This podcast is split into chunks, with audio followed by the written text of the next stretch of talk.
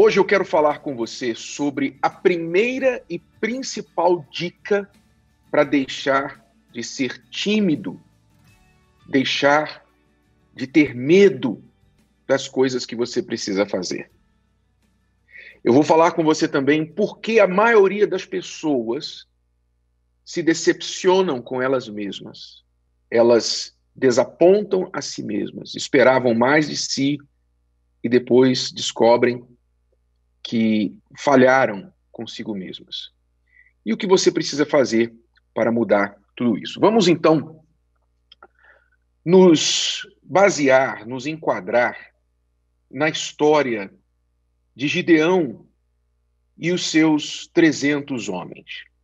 Antes de Deus reduzir o exército de Gideão a 300 homens, o que aconteceu? Para você ter um pouco de contexto, Gideão estava vivendo numa época em que Israel, por erro de ter abandonado a Deus, deixado de ouvir a Deus, por ter se voltado para a idolatria, buscar deuses falsos, deuses de pau, de pedra, de metal, o povo de Israel estava nas mãos dos inimigos, especialmente os midianitas e outros povos que invadiam periodicamente Israel, especialmente na época da colheita, e destruíam tudo, levavam tudo. E o povo entrou numa miséria tremenda.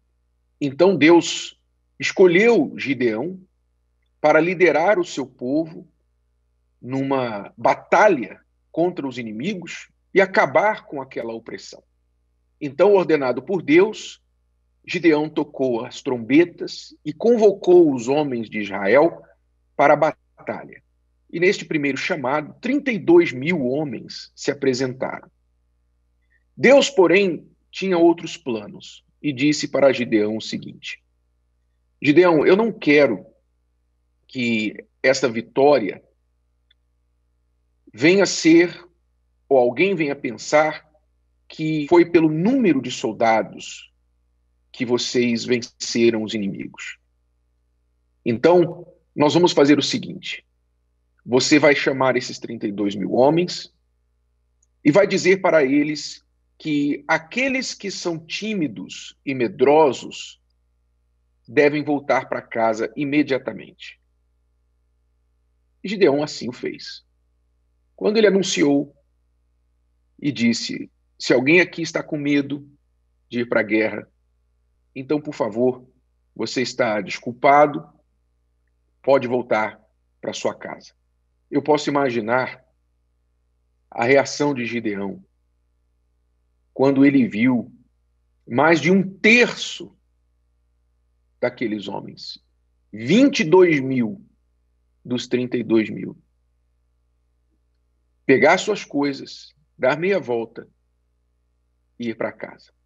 Ou seja, 22 mil homens assinaram o atestado certificado de tímido e medroso e foram embora. Aqui está a primeira dica para você que quer deixar de ser tímido e medroso. A primeira e principal dica. Pare de falar e de pensar que você é tímido e medroso. Eu já encontrei muitas pessoas com muito potencial, cheias de potencial, que ficavam travadas em suas vidas, porque sempre que elas se viam diante de um pequeno desafio, não era nem algo muito grande, elas falavam sobre si mesmas: eu não consigo, eu eu não sou inteligente para essas coisas, eu não tenho jeito para essas coisas, eu tenho medo de errar.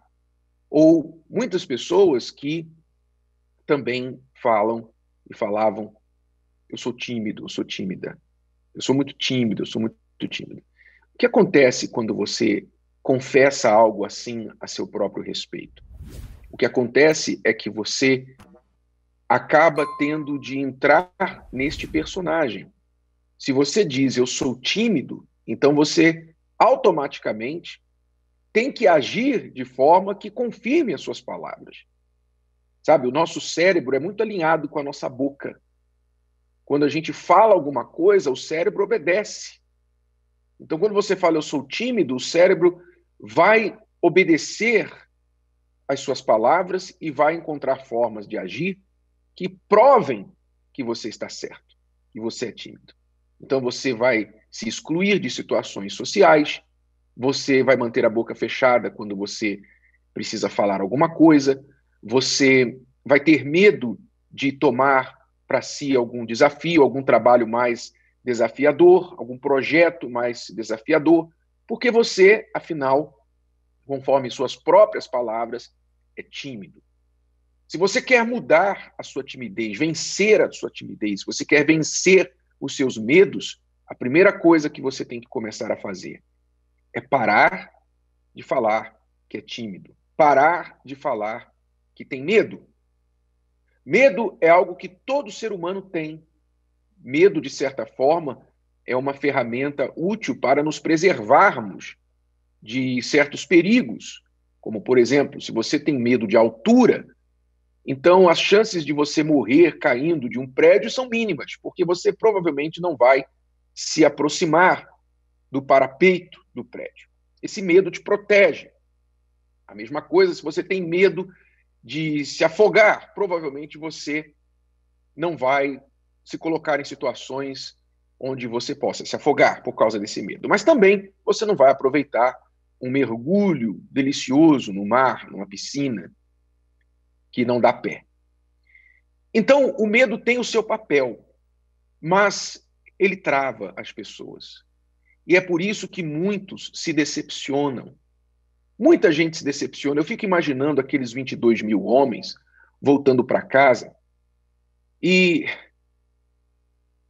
depois se dando conta do que eles fizeram. Poxa, nós fomos covardes, nós deixamos os nossos irmãos, os nossos vizinhos, nós deixamos lá sozinhos, em número bem reduzido, para lutar uma guerra contra mais de 130 mil homens. Eu fico imaginando o impacto daquela decisão sobre eles mesmos. Como que eles passaram a ser vistos pelos 10 mil que ficaram. Poxa, vocês vão embora, vão nos deixar aqui. Quer dizer, eles decepcionaram aos outros e decepcionaram a si mesmos. E é por isso que muitas pessoas se decepcionam. Muitas pessoas não entendem que cada situação que a gente vive, que a gente passa, enfrenta na vida, é um desafio, é um teste que nós estamos passando. É uma prova. O que você está passando agora na sua vida é uma prova você tem provas, todos nós passamos por provas. A pandemia que nós estamos vivendo agora é uma prova. Está provando as pessoas. Alguns estão sendo provados e aprovados, estão sobressaindo, estão se desenrolando, outros estão sendo engolidos por ela. A pandemia é uma prova. Quando vem um problema sobre o seu casamento, aquilo está te provando, provando o seu caráter, provando o seu amor, a sua determinação de lutar por esse casamento. Quando você perde o um emprego, é uma prova que você passa. Quando você sofre alguma injustiça, é uma prova. Quando alguém te rejeita, termina um relacionamento, é uma prova. Ou seja, nós somos provados de várias formas. Como Deus mandou Gideão falar para os homens: quem é tímido e medroso, vá embora. Veja que não foi Deus que rejeitou aqueles homens, foram eles que se rejeitaram. Eles mesmos admitiram que eles não eram capazes, não estavam à altura daquele desafio. Eles se decepcionaram. Eles não podiam culpar ninguém, senão eles mesmos. Será que você também não tem se decepcionado assim? Você fica com raiva de Deus e do mundo, culpando a todos pelos seus fracassos, quando na verdade você só tem uma pessoa a culpar, a si mesmo, pelas suas debilidades imaginárias. Ou seja, você imagina que é fraco, mas na verdade não é. Porque não havia nada de especial a mais naqueles 300 homens do que os outros 31.700 que no final foram rejeitados. Apenas havia dentro deles uma crença e uma disposição. Eles não deixaram de crer em si mesmos e não deixaram-se relaxar, se acomodar, se entregar ao problema. Eles perseveraram mais um pouco. E é isso que você precisa aprender. Você tem que crer em si. Em vez de dizer eu sou tímido, você pode até ser tímido, você pode até estar com medo. Mas ao invés de falar isso, você tem que falar eu estou aprendendo maneiras de ser corajoso e eu vou enfrentar todos os meus medos e vou me tornar uma pessoa corajosa. Quando você fala isso, a coisa muda de figura.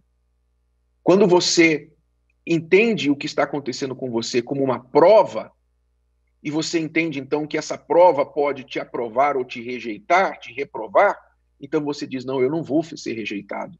Eu não vou me curvar diante dessa prova. Eu não vou desistir do meu casamento, eu não vou me entregar porque eu perdi o emprego, eu não vou ficar com mágoa porque eu sofri uma injustiça, eu não vou abandonar minha fé porque alguém da igreja me decepcionou. Não. Eu sei que tudo isso é uma prova que eu estou passando, mas no final eu vou ser aprovado. Então você persevera, você vai em frente até o fim. E isso te garante que você vai ser contado entre os 300 de Gideão. Então, você só tem a si mesmo para culpar ou para contar?